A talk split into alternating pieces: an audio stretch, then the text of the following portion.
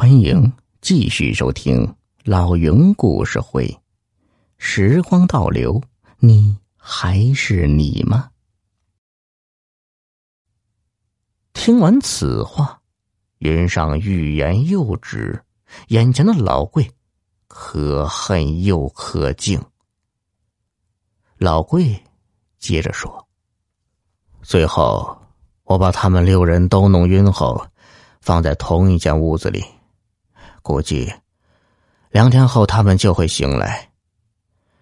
接着我烧掉了他们之前写的遗言，自始至终，我都没有勇气去看他们到底写了什么。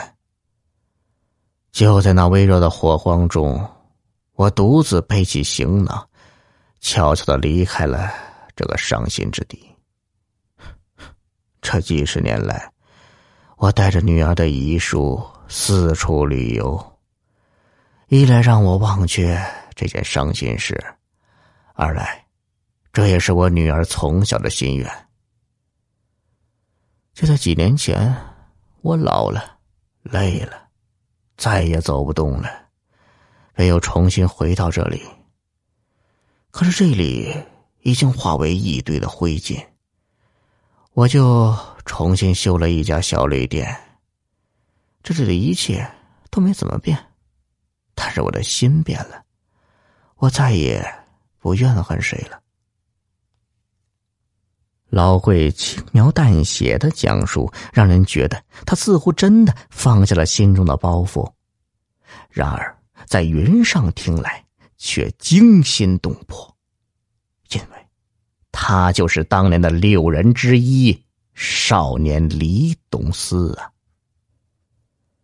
三十年后，已改名云上的李董思故地重游，不料再次遇上当年的白鹏飞，也就是现在的老贵。时过境迁，他没有料到白鹏飞的变化如此之大。如果不是他亲口说出这一切，云上简直不敢相信，与自己倾心交谈的竟然是当年疯狂的白鹏飞。为了不暴露身份，云上在房中留下房钱，带着复杂的心情，悄悄离开了旅社。云上本以为事情就这样过去了，然而让他意想不到的是，就在他回到家不久，他收到了一封快件上面写着：“李董思先生，好久不见了，虽然……”你一直刻意隐瞒自己的身份，还改了姓名。但自从你进驻我的小店，我就认出来，你就是当年的小李董事。可惜你走的太匆忙了，我仅能以书信的形式向你道谢。谢谢，谢谢你。断电的那天晚上，你能过来帮助我。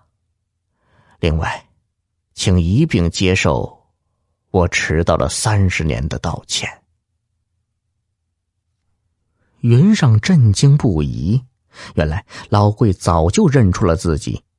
他一边看着信，一边抬手摸了摸额角的月牙形红疤。他恍然大悟，正是这块疤痕出卖了自己的身份。他记得很清楚。三十年前的那个晚上，白鹏飞用一根沉重的木棍把自己打晕。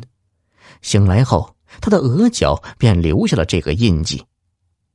那时，白鹏飞已经人去楼空，六个人一怒之下纵火烧店，然后各自踏上回家的旅程。云上暗自庆幸，断电的那个晚上，自己帮助了老贵。那是否是他对自己的第二次考验？云上不知道，但他知道，同三十年前的冷漠不同，他至少做了一件正确的事。小耳朵们，本集已播讲完毕，喜欢的话别忘了订阅呀！